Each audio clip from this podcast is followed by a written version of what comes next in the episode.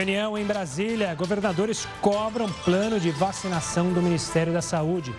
Enquanto isso, vacina contra a Covid-19 começa a ser aplicada no Reino Unido. E ainda na Cracolândia, em São Paulo, pessoas atacam carros que estavam parados na rua. Seja muito bem-vindo ao Jornal da Record News, que também está ao vivo no nosso canal do YouTube e lá na nossa página no Facebook. Procurador-Geral da República, Augusto Aras, enviou uma manifestação ao Supremo defendendo que Adélio Bispo permaneça na Penitenciária Federal de Campo Grande. Adélio é acusado de dar uma facada no presidente Jair Bolsonaro em 2018, durante um ato de campanha em Juiz de Fora, Minas Gerais.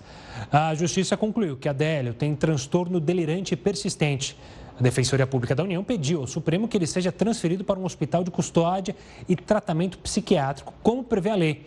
Mas, de acordo com Aras, hospitais psiquiátricos e judiciais não possuem os mesmos níveis de segurança do sistema penitenciário e não conseguem garantir a segurança e a integridade física de Adélio. E olha, terça-feira marcou os mil dias desde os assassinatos da vereadora Marielle Franco e do motorista Anderson Gomes, no Rio de Janeiro. Um crime que até agora segue sem solução. No centro do Rio, mais de 500 despertadores tocaram em frente à Câmara de Vereadores como forma de protesto pela falta de respostas sobre o crime. Os ex-policiais Rony Lessa e Elcio Queiroz foram presos apontados como os executores um ano após o crime. Marielle e Anderson foram assassinados a tiros no dia 14 de março de 2018. As investigações são feitas pela Polícia do Rio e pelo Ministério Público Estadual. o Senado aprovou agora à noite a criação do programa habitacional Casa Verde Amarela. O programa foi desenvolvido pelo governo federal para substituir o Minha Casa Minha Vida.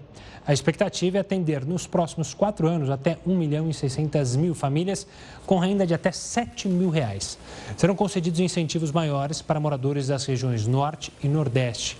Além do financiamento da casa própria, um novo programa também prevê recursos para a reforma dos imóveis e regularização fundiária. O governo ainda vai regulamentar a divisão das faixas de renda e as taxas de juros dos contratos. O texto segue agora para a sanção do presidente Jair Bolsonaro. Agora, quando chega essa época do ano, muita gente já se prepara para viajar e até mesmo comemorar as festas em hotéis ou algo do tipo. Mas com o cenário atual, o setor precisou se reinventar para preparar, para se preparar para essa fase, para entender como está essa preparação. Eu converso agora com Carlos Bernardo, que é vice-presidente da Associação Brasileira da Indústria de Hotéis do Estado de São Paulo. Carlos, obrigado pela participação aqui conosco. Antes, eu queria começar perguntando justamente como foi se reinventar para enfrentar essa situação. É bom lembrar que as principais festas de Réveillon pelo Brasil, como no Rio de Janeiro, aqui em São Paulo, não serão é, autorizadas pelos governos. Uma boa noite, Carlos. Boa noite, obrigado aí pela oportunidade. É uma verdade, a gente tem que se reinventar para poder atender o público que nos procurou para poder sair um pouco das suas residências e comemorar aí o final do ano e essa notícia da vacina que está por chegar em breve. Uh, e como se reinventar, né? já que a gente não pode fazer festa, não pode fazer comemoração, não pode ter pista de dança, não pode uh, pular, né? só, só ondinhas né? e com distanciamento. Uh, na verdade, a gente está seguindo o, as recomendações do governo e dos municípios, né? onde eles nos dão a, a permissão de, de abrir os hotéis, o que é um bom sinal com ocupação aí uh, de 40% do, dos nossos leitos disponíveis para que a população possa aproveitar o final do ano fora de suas residências, uh, próximo às suas famílias ou próximo a amigos para poder, de, de uma forma mais intimista, comemorar essa passagem e comemorar Natal e Réveillon.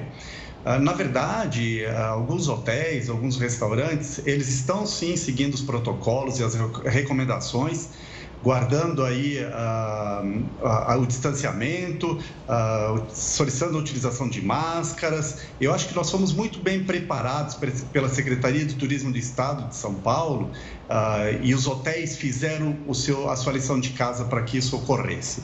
Então, a gente não vai deixar de oferecer um jantar um almoço mais intimista. né? Uh, de novo, guardando aí as seguranças para que as pessoas não uh, iniciem um ano uh, com contaminação, que eles realmente tenham uma saúde plena, né? No, no, início do ano de 2021. Então, a hotelaria realmente está preparada para atender esses 40%. E, de novo, não podemos fazer festas, né? infelizmente quem sabe comemoraremos esse momento em 2021, no final de 2021 para 2022, mas nós vamos poder sim atender essas pessoas com jantar bem uh, gostoso, bem apetitoso uh, e comemorando aí essa passagem de ano e esse final de ano. Carlos, é, esse jantar seria mais ou menos individualizada, ou seja, ao invés dos bufês grandes que hotéis, grandes hotéis e grandes redes fazem, isso seria mais é, individualizado ali, é, cada um talvez ou no seu quarto ou em áreas separadas, distanciamento. Esse é o protocolo, digamos assim, para os hotéis? Nós temos várias opções para fazer esse serviço. O primeiro é através do apartamento, ah, com o serviço de room service, como tu falaste atendendo a famílias em apartamentos maiores, montando mesas nesses apartamentos e poder uh, dar essa oportunidade para as pessoas uh, confraternizarem nesse momento. Então, são famílias. A segunda opção é nós trabalharmos os nossos restaurantes.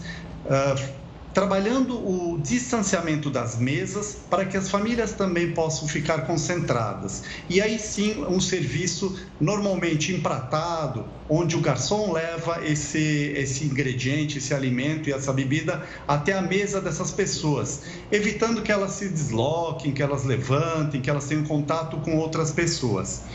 Nós não podemos servir buffet aberto nesse, nessa faixa amarela, é, isso está proibido, né?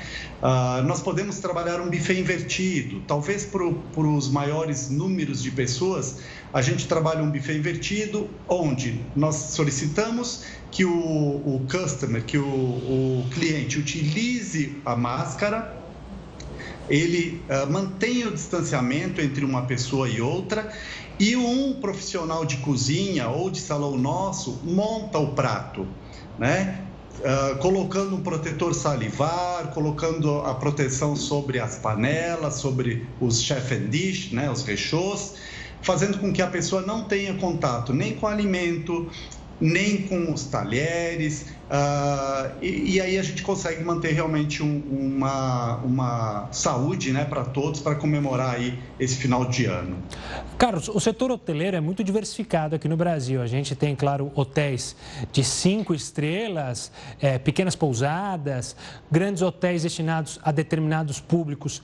Esse final do ano, deu para sentir alguma diferença entre esses setores? Ou seja, o setor de alto, de luxo tem uma procura é, maior ou não? Como você analisa o momento para cada setor dos hotéis aqui no Brasil? Ok. Os hotéis de segmento econômico e medianos, que nós chamamos de mid-scale, eles tiveram uma recuperação mais rápida, né? porque nós, uh, eles são normalmente utilizados por uh, turismo interno, turismo aqui local, brasileiro, né? que normalmente utiliza as rodovias para chegar até o seu, seu destino. Os hotéis de luxo, eles sofreram um pouco, porque normalmente eles recebem estrangeiros que têm mais capacidade financeira, uh, pessoas que vêm de outros países, então são mais afortunadas para esses hotéis. É claro que é o grande montante que eu estou me referindo, né? Uh, o local também utiliza todos os segmentos. E é importante uh, atentar para os hotéis de lazer, né? os resorts ou os hotéis que se propõem a essa causa de entretenimento, seja em salas de jogos, seja com uma piscina, seja com, com uh, uh, espaços e equipamentos que a pessoa possa relaxar hotéis próximos à praia. Então, tudo isso favorece a essa visitação do nosso uh, cliente, do nosso hóspede. Mas, de novo, sempre atentando à segurança, essa é a nossa maior preocupação. A gente uh, trabalha com orientação e comunicação desde o momento da reserva do cliente, para que ele saiba o que ele vai encontrar nos nossos hotéis, para que ele saiba que ele vai ter que se preservar e preservar os demais que também estão ali num, num momento de celebração ou de utilização dos, dos nossos hotéis. Então, há uma diversificação.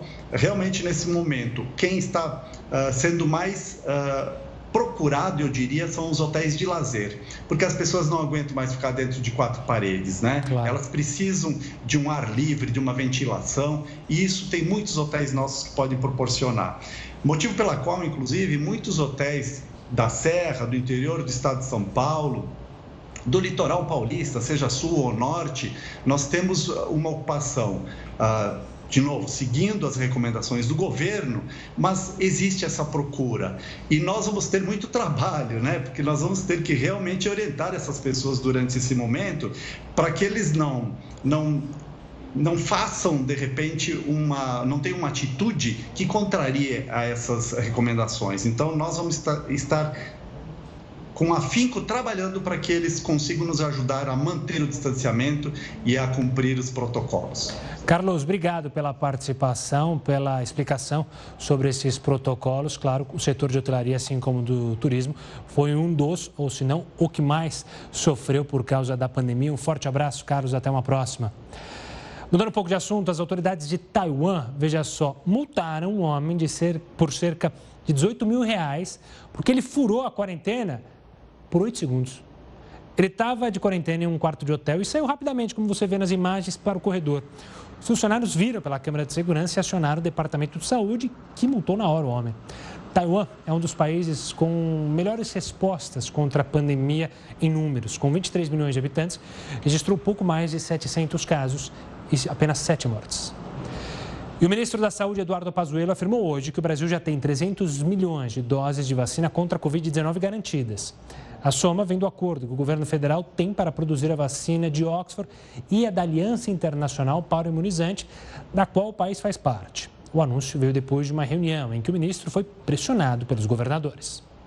Foram quase três horas de reunião no Palácio do Planalto. Pazuello afirmou que o plano de vacinação será nacional e se estenderá a todos os estados e que o governo irá comprar qualquer vacina aprovada internacionalmente e pela Anvisa. Sendo assim, nós hoje temos a fala final do ministro, que realmente vai adquirir toda e qualquer vacina e que todo o controle da vacinação no Brasil será pelo Ministério da Saúde. O ministro disse aos governadores que o governo está contratando aviões e toda a estrutura logística para a distribuição das vacinas, como equipamentos de proteção individual, seringas e agulhas. O governo federal nos afiançou que amanhã apresenta ao meio-dia este plano que envolve a aquisição de vacinas, que envolve acondicionamento das vacinas e também a logística de distribuição. Quem participou da reunião disse que o clima foi de desconforto. Isso porque o governador de São Paulo, João Dória, fez duros questionamentos ao ministro Eduardo Pazuello e voltou a dizer que a partir do dia 25 de janeiro vacinaria os paulistanos com a Coronavac, a vacina produzida pelo laboratório chinês Sinovac em parceria com o Butantan. Na reunião, João Dória questionou por que o Ministério fechou o acordo de compra com duas vacinas ainda não aprovadas e não incluiu a Coronavac na mesma situação. Se é fato que uh, o senhor tem as vacinas, por que não iniciar imediatamente a vacinação dos brasileiros? E volto a perguntar, por que excluir a vacina Coronavac, já que o procedimento que ela está adotando junto à Anvisa é exatamente igual ao do consórcio COVAX e da AstraZeneca. O ministro rebateu. Eu já disse todos os governadores quando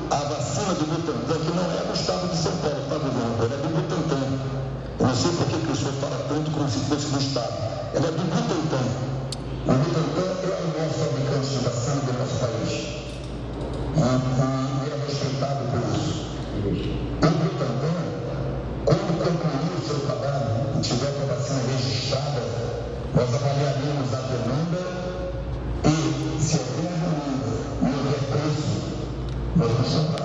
O ministro disse ainda que a vacina do laboratório AstraZeneca deve estar aprovada para vacinação no Brasil em fevereiro.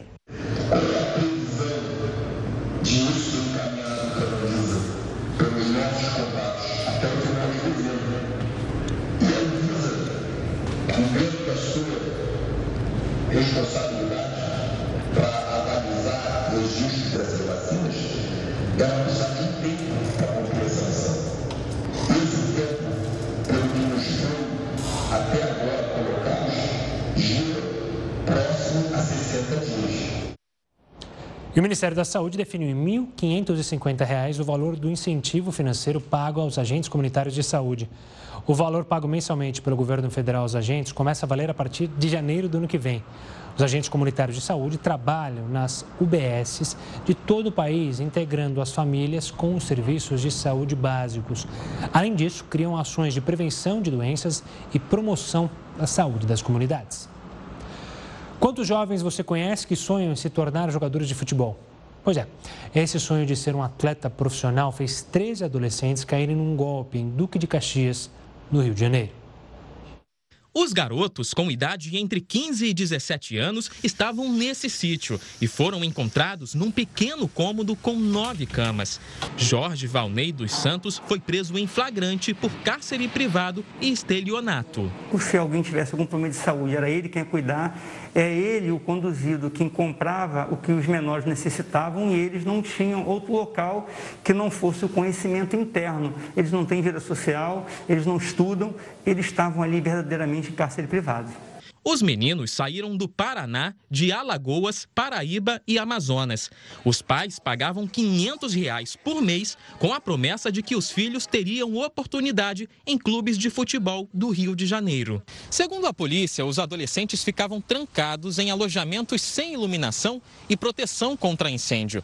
Eles só podiam falar com a família em horários restritos e não tinham acesso aos documentos pessoais. Diante da situação, o Fluminense resolveu dar uma chance aos meninos, que vão fazer testes no centro de treinamento de Xerém. Eles também terão acompanhamento do Conselho Tutelar. E na Cracolândia, em São Paulo, cenas de horror. Dependentes atacaram carros que estavam parados no sinal. Os detalhes sobre esse caso horroroso você vê daqui a pouco aqui no Jornal da Record News. De volta para falar que o IBGE anunciou hoje que o IPCA, que é considerado a inflação oficial do país, avançou 0,89% em novembro, acima da taxa de 0,86% de outubro. Este foi o maior resultado para um mês de novembro desde 2015. O grande vilão para alta? Alimentos. A gente separou aqui na tela os dados sobre os alimentos. Vamos dar uma olhadinha é, nos detalhes divulgados hoje. Novembro, a alta dos alimentos foi de 2,54%. No acumulado ano, ou seja, de janeiro a novembro, a alta é de 12,14%. E você, na sua casa que faz compras, com certeza percebeu. É a maior alta desde 2002. Vamos para outra tela que a gente tem aqui separado o ranking dos alimentos mais caros neste ano. Óleo de soja, 94,1%. Tomate, grande vilão tomate, 76,51%. Isso, repetindo, no acumulado do ano. E o arroz fecha esse trio aí dos preços mais altos, 69,5%.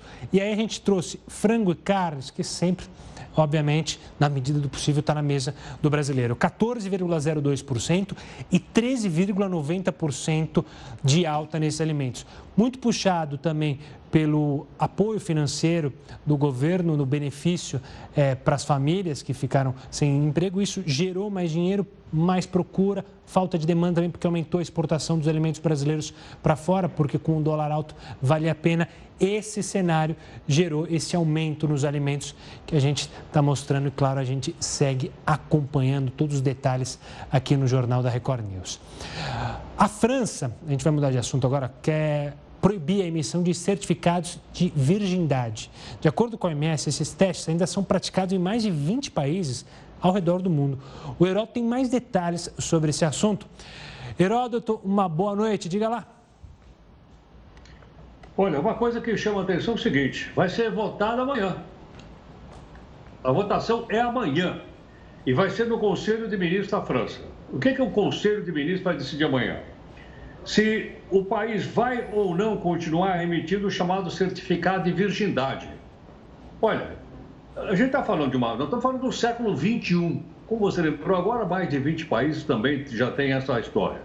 Nós estamos no século XXI, isso é um conceito que vem da Idade Média e ainda está em vigor em alguns países do mundo, inclusive aí na França.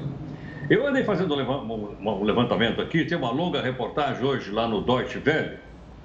E uh, tem também uma Casa das Mulheres na França chamada Maison des Femmes, Casa das Mulheres, mostrando o seguinte, que tipo de uh, violência as mulheres são, são, são, são submetidas. Ocorre o seguinte, é uma questão de ordem religiosa. Algumas mulheres não conseguem casar se ela não apresentar o certificado de virgindade. Então, o que, que eles fazem? Ela liga lá para a Casa das Mulheres, fala com o médico e o médico não faz exame nem coisa nenhuma e simplesmente dá o certificado, como forma então de restaurar aí a, a família, essa coisa toda. A OMS, Organização Mundial da Saúde, diz que isso aqui é uma violação dos direitos humanos e há em outros países também do mundo. O que mostra, portanto, o seguinte, que a decisão da França amanhã vai ser bastante importante, porque pode então influenciar outros países do mundo com esse conceito que, como eu lembrei aqui, é um conceito da, da Idade Média.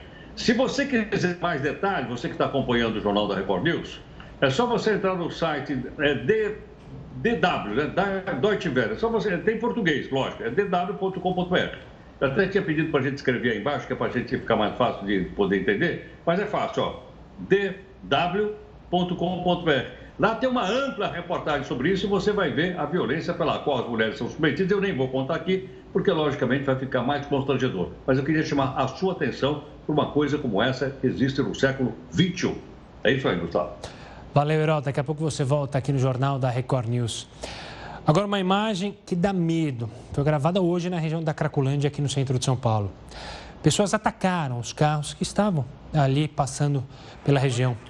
Moradores dos prédios jogaram garrafas de outros objetos para tentar afastar esses ladrões. De acordo com a Polícia Militar, equipes da Prefeitura foram realizar a limpeza usual da região central da cidade com a Guarda Civil Metropolitana na parte da tarde. Alguns dependentes químicos se revoltaram e fizeram um arrastão.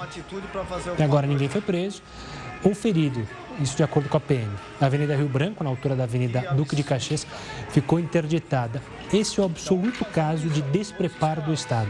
O Estado não sabe o que fazer, não tem plano para o que fazer com esses dependentes químicos e deixa assim. E aí, repetidamente, daqui dois, três meses, a gente vai mostrar imagens parecidas ou até menos. Aí, daqui dois, três meses, acontece a mesma coisa e o Estado continua sem fazer absolutamente nada para os moradores da região que sofrem, para esses dependentes químicos que, obviamente, também sofrem e são vítimas dos traficantes, ou seja, é um ciclo vicioso que não tem fim e, ao que parece, o Estado não tem objetivo nem plano nenhum para dar fim a isso. A China e o Nepal anunciaram hoje que o Monte Everest é ainda maior do que se imaginava. Segundo o estudo, o ponto mais alto do mundo tem 8.848 metros e 86 centímetros, quase um metro a mais que a medição anterior. Antes, a China não levava a camada de neve em consideração. O Nepal começou a nova medição após informações de que o monte teve a altura modificada pelo movimento das placas tectônicas e um forte terremoto em 2015. Surgiu uma polêmica em relação às vacinas serem usadas sem o aval da Anvisa. A gente mostrou mais cedo e agora a gente vai falar, ou mais tarde a gente vai falar, pode ou não pode Fica conosco que a gente explica essa história daqui a pouco, depois do intervalo. Jornal da Record News está de volta para conversar agora com o advogado especialista em direito da saúde, Silvio Guide, para entender se a lei permite que vacinas sejam aplicadas aqui no Brasil, mesmo sem a aprovação da Anvisa. Uma boa noite, Silvio. Obrigado pela participação aqui conosco. Isso veio à tona depois que aqui o governo de São Paulo levantou essa hipótese baseada na lei da pandemia aprovada no começo desse ano. O que diz essa lei? De fato, é, pode dar a vacina mesmo que a Anvisa não dê a chancela? Silvio, uma boa noite. Boa noite, Gustavo. Boa noite aos assinantes da Record News. Uh, a lei é, ela é uma lei excepcional, né? criada nesse ambiente da pandemia. Então, tradicionalmente, essa hipótese nós não poderíamos nem cogitar. Né?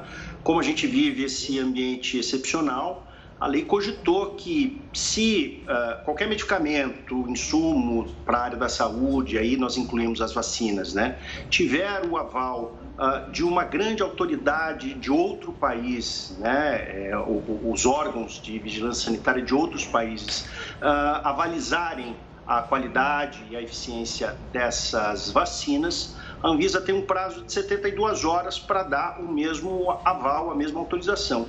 Se isso não acontecer, é, o silêncio da Anvisa é compreendido como se ela tivesse efetivamente concordado com a utilização desse insumo no país. Silvio, essa é uma questão que tem deixado muitos nervos à flor da pele. Você acredita que a gente pode ter uma briga judicial por causa da vacina, ou seja, é, entrar ações judiciais para já a vacinação, caso a Anvisa não aprove de imediato? Olha, é tudo que a gente não quer, né, Gustavo? Mas é, é, o, o, o, o, acirramento político nos dá a impressão de que isso pode acontecer, né? Nós temos um, uma discussão em que uh, um determinado município, um determinado estado quer começar a vacinar, utilizando um insumo, né, uma vacina aprovada num desses órgãos é, externos, né? uh, dos Estados Unidos, do Japão, da Europa, e a Anvisa e a União resistindo, né, uh, insistindo na sua, na sua validação como condição precedente à utilização dessas vacinas. Imaginando um cenário hipotético, caso é, o governo de São Paulo, por exemplo, que é quem briga pela Coronavac, tem um resultado negativo na Anvisa na aprovação. O governo de São Paulo poderia justamente ir ao Supremo Tribunal Federal para justamente é, questionar essa negativa ou não da Anvisa? É, uh, sem dúvida alguma, ele poderia discutir, embora a discussão, espero eu, siga uh, sempre no caminho técnico. A gente só precisa lembrar que existe uma diferença entre o silêncio da Anvisa e a negativa da Anvisa. Né? A lei prevê a possibilidade de utilização dessas vacinas caso haja o silêncio da Anvisa após 72 horas. Né? Se a Anvisa der uma negativa dentro desse prazo de 72 horas, né, ou até depois, esta negativa, sem dúvida alguma, vai ser o, o ato vigente para impedir a utilização. Se a negativa não tiver base técnica, não tiver base científica, o governo do estado de São Paulo, por exemplo, sem dúvida alguma, vai poder discutir na justiça, né, se vai ser no âmbito do Supremo Tribunal Federal ou não, depende muito da modalidade é, é, judicial, né, do, do, tipo de ação que vai ser eleito para a discussão desse tema. E Silvio, ainda analisando essas questões, essa tensão entre Estado e é, União, o Plano Nacional é de, o Plano Nacional de Vacinação é justamente orquestrado pelo Ministério da Saúde. Quando estados tomam a iniciativa, há conflito, isso pode também gerar uma questão jurídica, cada estado optando por fazer a sua própria vacinação? É, a gente só cogita a hipótese de um estado é, realizar algo diferente né, na hipótese de omissão da União. Né? É, a partir do momento que nós temos um plano nacional, uh, esse plano nacional prevalece principalmente para que a gente possa ter harmonia num programa de eh, imunização. Né? A partir do momento que cada estado uh, tem o seu programa, a gente vai começar a ver certas distorções. Um estado mais rico, eh, eh, por exemplo, conseguindo a vacinação com muito mais antecedência do que estados menos favorecidos, é um exemplo de tudo aquilo que a gente não quer ver. Por isso que um plano nacional de imunização é o adequado, é o ideal. Mas, na hipótese da inexistência de um plano, aí sim a gente vai ver a atuação dos estados uh, suplementando essa possível omissão. E Silvio, para fechar nossa conversa, qualquer tipo de é, briga jurídica entre Estado e União, ela já é diretamente decidida pelo Supremo Tribunal Federal ou a gente pode ter aquelas enxurradas de decisões. Um juiz na primeira instância dá uma decisão, aí vem um desembargador e derruba, e a gente fica nessa briga de liminar. Ou isso já vai ser decidido, se, claro, houver alguma guerra jurídica, diretamente pelo Supremo? É, assim, é, é, muito difícil a gente antecipar porque existe alternativa, né? Seja de um Estado, seja de, é, de, representantes legislativos no âmbito nacional, de questionar diretamente o Supremo Tribunal Federal, mas também existe a alternativa dessas discussões começarem em primeira instância, que é o que o nosso sistema uh, uh, processual judiciário prevê como regra, né? Uma busca direta ao Supremo Tribunal Federal, ela é sempre uma exceção, tá? Então, ah, é possível sim que a gente veja essa discussão sendo iniciada no Supremo Tribunal Federal, mas eu diria para você que a regra, a tradição é que a gente comece com essas discussões em primeira instância, né? E aí com essa possibilidade que você disse, né? Um juiz diz sim ou não, há um primeiro recurso para o tribunal uh, seguinte que vai confirmar uh, uh, ou reformar uma decisão, e aí a gente pode ir subindo instâncias e ter o Supremo Tribunal como o último órgão judiciário a dar a palavra. Silvio, obrigado pela participação, pela explicação. Um forte abraço. A gente torce para que essa briga judicial não exista, mas é bom você ficar atento e por isso que a gente traz a informação. A gente torce para que os políticos entrem em acordos e se entendam sobre a vacinação. Essa vacina chinesa, a Coronavac, é, que está gerando grande discussão, afinal o governo de São Paulo anunciou um plano e aí hoje a gente mostrou mais cedo essa reunião lá em Brasília, envolvendo governadores e o ministro da Saúde, ela também está em outros países que planejam utilizar a vacina chinesa Coronavac contra a Covid-19. A gente separou quais são esses países e que grau que está em cada um deles. A gente tem aqui na tela a China, obviamente, ela já aprovou o uso emergencial. Funcionários do governo, então pessoas é, da saúde já estão recebendo, também quem trabalha na fronteira já recebe essa e outras vacinas produzidas por lá. E foi aprovada em julho de maneira emergencial. Há relatos também, mas como a China, a informação é complicada de chegar ao resto do mundo, de que já, é, já há venda das vacinas na, em território chinês. Mas a China, por ser um país em que a informação é muito mais difícil de chegar ao resto do mundo, ficam só em relatos. Vamos para outra tela, porque a Indonésia também é uma que fez acordo com a Coronavac. Pedido de 3 milhões de doses, 1 milhão,2 já estão lá, mais 1 milhão e 800 vão chegar. Essa vacinação, segundo o governo da Indonésia, começa neste mês, agora em dezembro. E o governo tem outros três acordos, assim como o Brasil tem acordo com Oxford. A Indonésia também, uma, um dos acordos é com a Oxford, além da Coronavac. Agora a gente vai para um país ali na divisa, ali na Europa, a Turquia já tem um acordo para 50 milhões de doses. A vacinação, segundo o governo, começa no fim de dezembro. E por quê? Porque a aprovação ainda está pendente. O governo acredita que será aprovado o uso da vacina ainda nesse início de dezembro, para então começar a vacinação pelos grupos de risco lá na Turquia, agora em dezembro. Outro país que também já tem acordo são os nossos é, irmãos aqui, o Chile. São 20 milhões de doses que o Chile tem acordo com a Coronavac. Primeiro trimestre de 2021 é o objetivo do início da é, vacinação por lá também porque a aprovação segue pendente. O governo chileno ainda não aprovou, a Anvisa de lá ainda não aprovou, então assim que aprovar, o Chile começa a vacinação com a Coronavac para o primeiro trimestre de 2021. Esses são os quatro países que já têm acordo, os três países, além do Brasil, que já têm acordo é, para utilização dessa vacina. Agora a gente vai até os Estados Unidos, mudando de assunto, porque a Suprema Corte americana rejeitou mais um recurso de Donald Trump para bloquear a certificação dos resultados eleitorais na Pensilvânia, um estado-chave para a vitória do democrata Joe Biden. O mais alto tribunal dos Estados Unidos não explicou os motivos da decisão.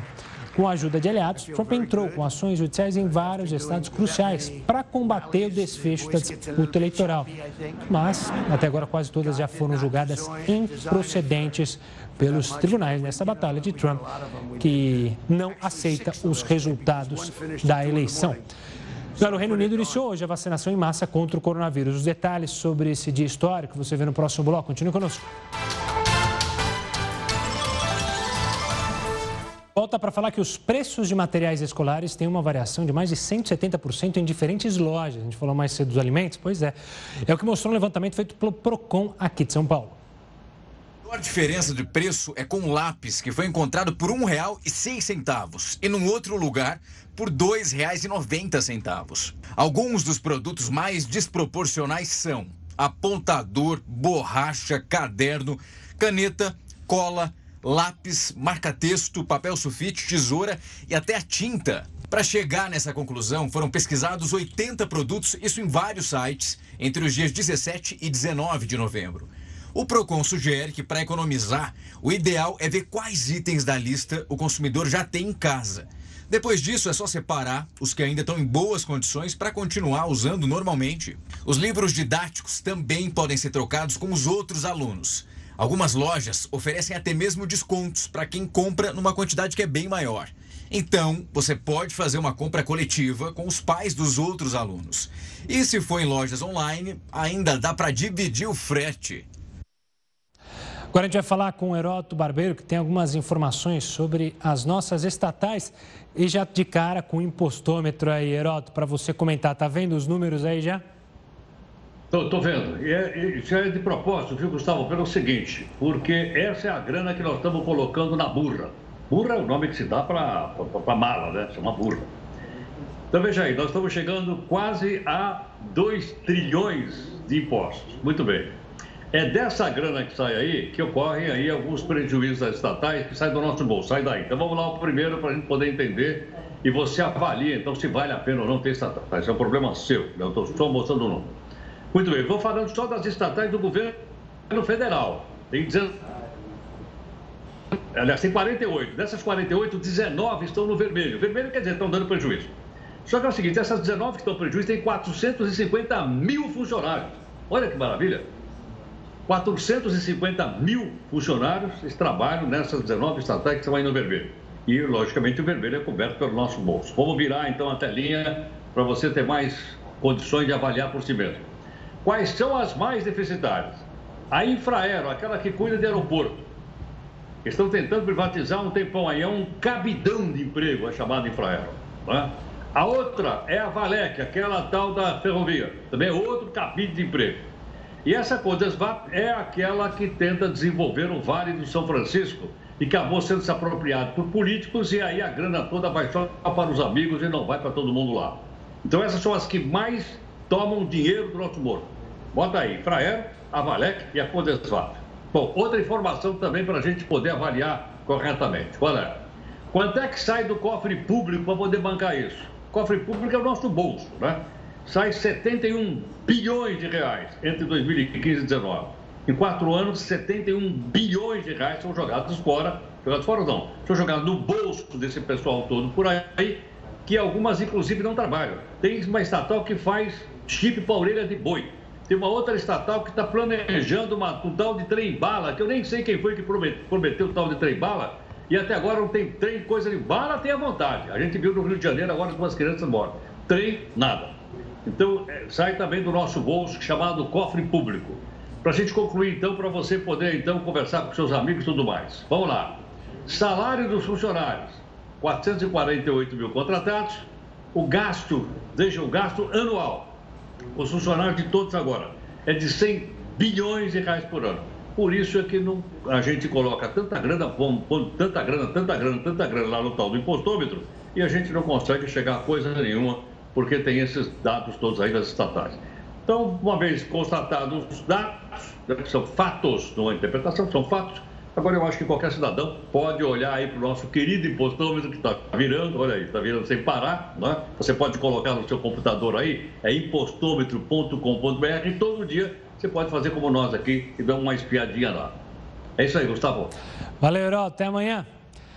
Vamos falar agora do Ministério da Educação, que mudou para o dia 1 de março, a volta às aulas presenciais nas universidades públicas federais. A portaria anterior, que determinava o retorno em janeiro, foi alterada. O MEC afirma que a decisão foi tomada depois de uma reunião entre reitores e o ministro Milton Ribeiro na semana passada. As universidades poderão adiar a volta caso novas medidas sejam determinadas em consequência da pandemia. E o Reino Unido iniciou hoje a vacinação em massa contra o coronavírus. A ação acontece cerca de um ano depois do primeiro caso da doença ser registrado na China. Enquanto isso, os Estados Unidos esperam a aprovação para o uso emergencial da vacina desenvolvida pela Pfizer. A agência reguladora americana FDA confirmou os dados de segurança e eficácia da vacina. Segundo a análise preliminar da agência, a primeira dose já garante mais de 50% de imunização, mas é preciso tomar a segunda para atingir os 95%. Um decreto assinado hoje pelo presidente Donald Trump prioriza a entrega da vacina para os americanos antes das outras nações. A Covid-19 infectou mais de 15 milhões de pessoas e matou mais de 284 mil no país. Enquanto os Estados Unidos aguardam o acesso às primeiras doses da vacina da Pfizer ainda em dezembro, no Reino Unido a população já começou a ser imunizada. Por lá, o dia de hoje está sendo chamado de Dia V. V de vacina, V de vitória. Sob aplausos, Margaret Keenan, de 90 anos, foi a primeira britânica a receber uma vacina em um hospital da Inglaterra. Ela disse que se sente privilegiada e espera finalmente poder passar um tempo com a família no ano novo. A poucos quilômetros da cidade natal do dramaturgo inglês William Shakespeare, um xará de 81 anos comemorou por ter sido a segunda pessoa a receber a dose. Para esse William Shakespeare, a vida de todos começa a mudar a partir de agora. O primeiro-ministro britânico Boris Johnson disse que esse é o começo de um longo processo até o coronavírus ser totalmente derrotado. People need to get ready for that change. I hope everybody everybody understands that. 9 horas e 59 minutos. É bom lembrar que o governo anunciou que vai comprar 70 milhões de doses dessa vacina aí da Pfizer, que tem aquela dificuldade de armazenamento, mas o governo disse que está preparado para essa logística. A gente espera que o quanto antes as vacinas cheguem.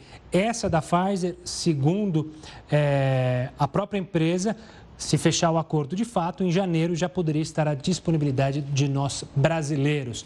10 horas em ponto, você agora fica com o News das 10 e a Manuela Caiado. Tchau, tchau.